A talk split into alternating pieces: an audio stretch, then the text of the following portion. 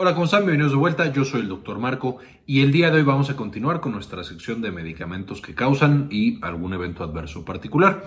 En el pasado, el último que subimos fue medicamentos que causan sangrado, que les baja en la parte de arriba. Y el día de hoy vamos a ver medicamentos que causan gastritis. Eh, ya tenemos también todo un video hablando de qué es la gastritis, en el que explicamos los eh, mecanismos moleculares. Aquí vamos a volver a tocarlo de manera muy breve, pero para saber más también les voy a dejar en la parte de arriba el video de qué es la gastritis para que lo puedan consultar. Y aquí nos vamos a ir un poquito más rápido solo sobre los medicamentos. ¿Cuáles son los medicamentos que causan gastritis y dolor abdominal? Por supuesto, ya en el video de gastritis veíamos el daño tan importante que puede justamente consistir la gastritis y cómo puede progresar a patologías más complicadas. Entonces, la gastritis es el daño a la mucosa y la submucosa gástrica. Esto, de nuevo, ya lo vimos en ese otro video. Y esto lleva a dolor abdominal y puede llevar incluso a úlceras. Estas úlceras pueden ser, entre comillas, leve o pueden incluso llegar a ser severas causando sangrado y perforación. Entonces, este sangrado puede llevar a que el paciente, tanto si se acumula demasiado, tenga vómito con sangre o evacuaciones con sangre. Esto va a ser parte del seguimiento que nosotros necesitamos hacer con los pacientes que toman estos medicamentos de manera crónica. Eh, finalmente, el sangrado puede a veces ser eh, tan leve que no nos demos cuenta, pero al ser constante lleva a nuestros pacientes a presentar anemia y a presentar, por supuesto, problemas más severos hemodinámicos por la pérdida constante de poquita sangre, pero todos los días, todos los días. Ahora, ¿qué es lo que lo causa? De nuevo, ya lo hemos mencionado antes, pero esencialmente podemos tener que uno, hay irritantes directamente sobre la mucosa gástrica y entonces esos irritantes llevan a cambios en el pH y a lesión de las estructuras del estómago. Podemos tener también que las células que justamente generan toda esta composición y todas estas funciones gástricas son directamente dañadas por toxicidad. O finalmente podemos tener que los medicamentos de defensa que tiene el estómago, especialmente representadas por las prostaglandinas, ya no están funcionando de manera adecuada. Entonces, si bloqueamos las prostaglandinas, bloqueamos la producción de moco, disminuimos el flujo sanguíneo y bloqueamos la producción de bicarbonato. Todo esto nos lleva a que se genere más daño gástrico. Entonces, esencialmente, cualquier medicamento que pueda causar alguno de estas alteraciones o alguno de estos mecanismos de daño va a generar gastritis y dolor abdominal. Ahora, el problema más grande todavía es que prácticamente todos los fármacos que se administran, especialmente por vía oral, son o ácidos o bases leves. Eh, o débiles. Esto significa que van a tener un perfil o van a tener un potencial ácido y básico que ambos, y especialmente el ácido, puede llevar al daño de la mucosa y por lo tanto, como mencionábamos, a la gastritis.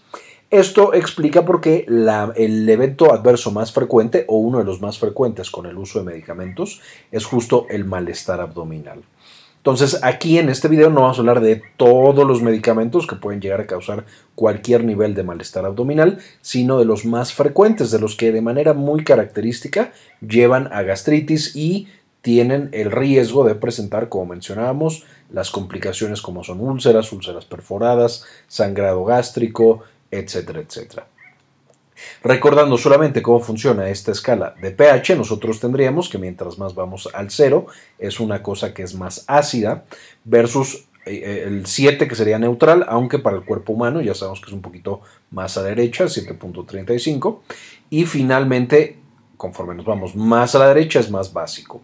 Si nosotros lo pusiéramos en una escala, podríamos encontrar, por ejemplo, el limón, que es una de las sustancias más ácidas que consumimos, el jugo de limón, tiene un pH de 2.5 más o menos. En la escala podríamos entonces encontrar la aspirina en un pH más o menos de 4.5. Entonces literal es también ácido, también tiene un componente ácido, mucho menos que el limón, pero también es un componente ácido. Vamos a encontrar la levotiroxina con 5.5 más o menos, de nuevo siendo un medicamento ácido. Podemos encontrar los opioides como la codeína del otro lado, en 8.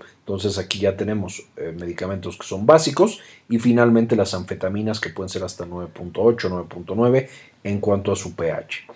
Todas estas entonces van a causar diferencias en el daño que pueden tener en el estómago. Y así como tenemos estas, estos no son medicamentos en general que causen problemas de gastritis, con excepción de la aspirina, pero eh, solo para mostrar que en la escala de acidez y de eh, basicidad o de cosas básicas, eh, podemos encontrar medicamentos de ambos lados del espectro.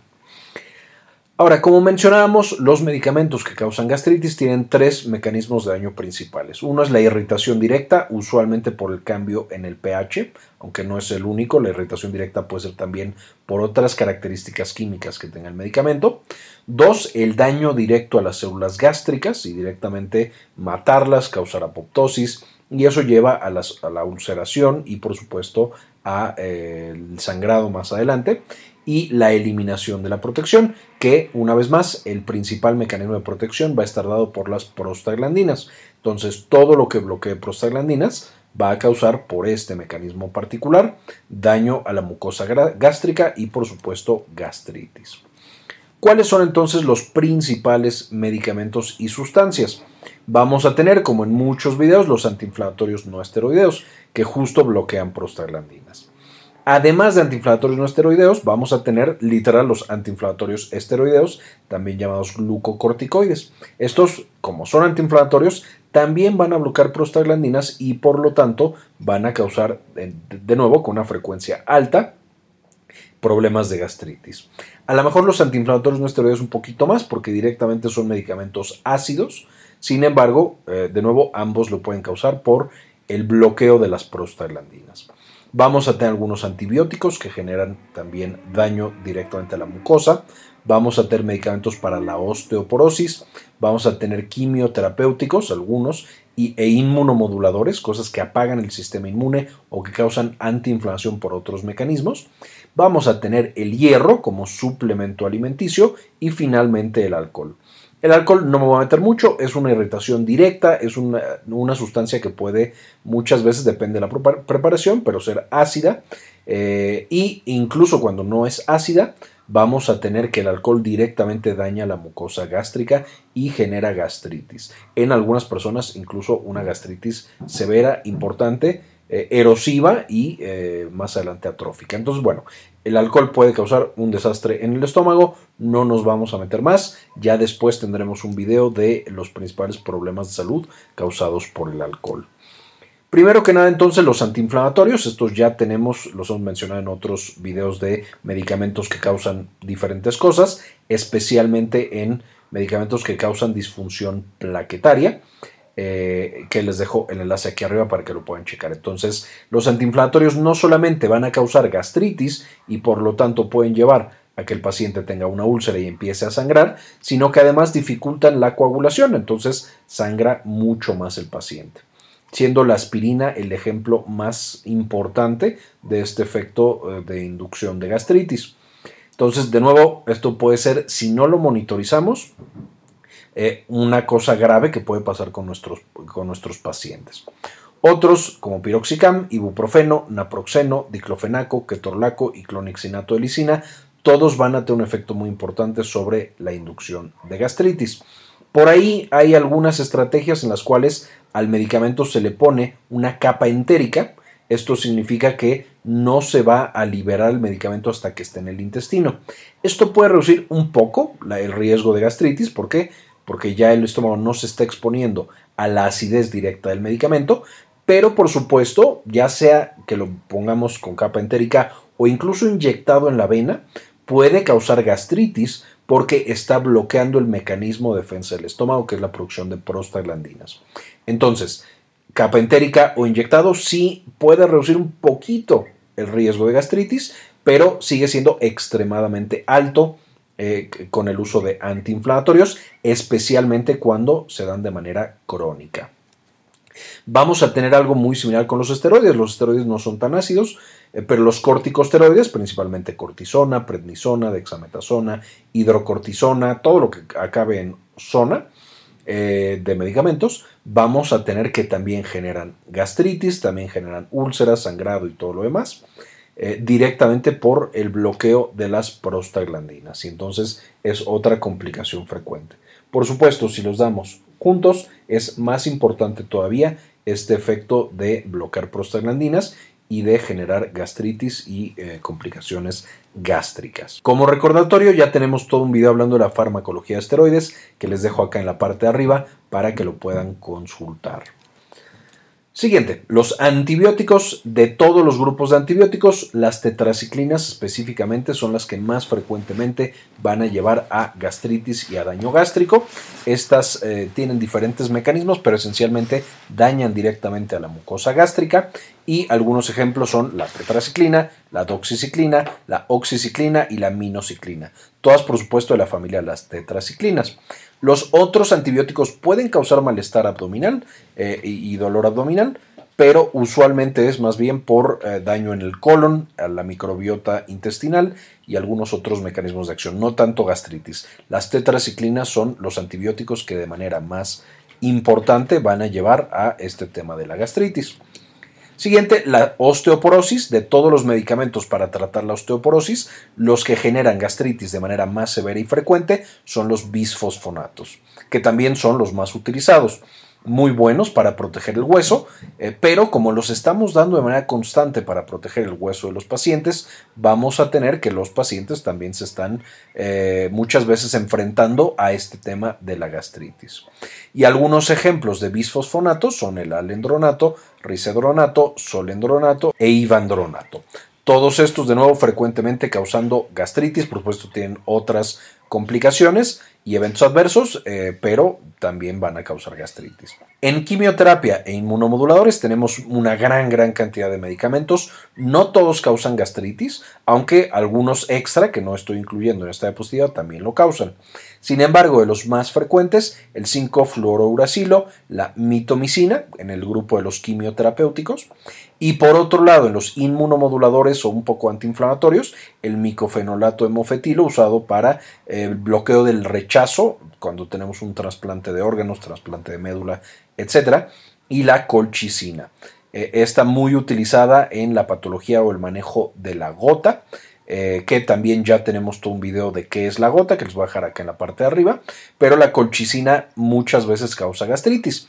El gran problema con el, específicamente hablando de la gota, es que la colchicina a veces se manda con antiinflamatorios no esteroideos para el manejo de la gota.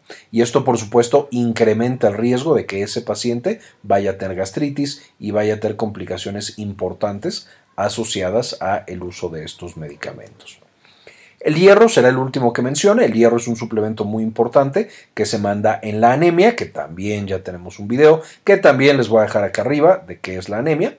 Y esencialmente el hierro va a ayudar a que produzcamos glóbulos rojos, que son los que transportan oxígeno en la sangre a todos nuestros tejidos. Y es esta molécula tan bonita que tenemos acá. Y aquí estaría justamente el ion específico de hierro. Eh, esencialmente el hierro entonces, eh, nosotros cuando lo administramos, los pacientes frecuentemente se quejan de gastritis y es porque el hierro es muy irritante contra la mucosa gástrica. El gran problema que tenemos con el hierro, diferente a los medicamentos que mencionamos arriba, es que es necesaria usualmente esa acidez para que se absorba de manera correcta el hierro y lo podamos usar de nuevo en nuestras células de la sangre. Eso lleva a que cuando tenemos esa acidez, significa que está funcionando nuestra suplementación de hierro. Si bloqueamos esa acidez con lo que sea, antiácidos, omeprazol, algún otro inhibidor de bomba de protones, estamos bloqueando también esa absorción y entonces no le está sirviendo para nada tomar la pastilla de hierro a mi paciente. Entonces, lo que tenemos que hacer es educar al paciente decirle que va a tener la gastritis, que desafortunadamente se la va a tener que aguantar y que eso nos está diciendo que se está absorbiendo de manera correcta ese hierro. Finalmente, como complicación extra, vamos a tener que los pacientes que tienen anemia por una úlcera previa, ahí es súper complicado porque tienes que balancear tanto que vaya a absorber el hierro como que no se vaya a empeorar la úlcera que tenía previamente en caso de que no esté curada. Eso nos lleva a que usualmente usemos el hierro intravenoso, ese ya no genera por supuesto el tema de la gastritis, pero es difícil de administrar.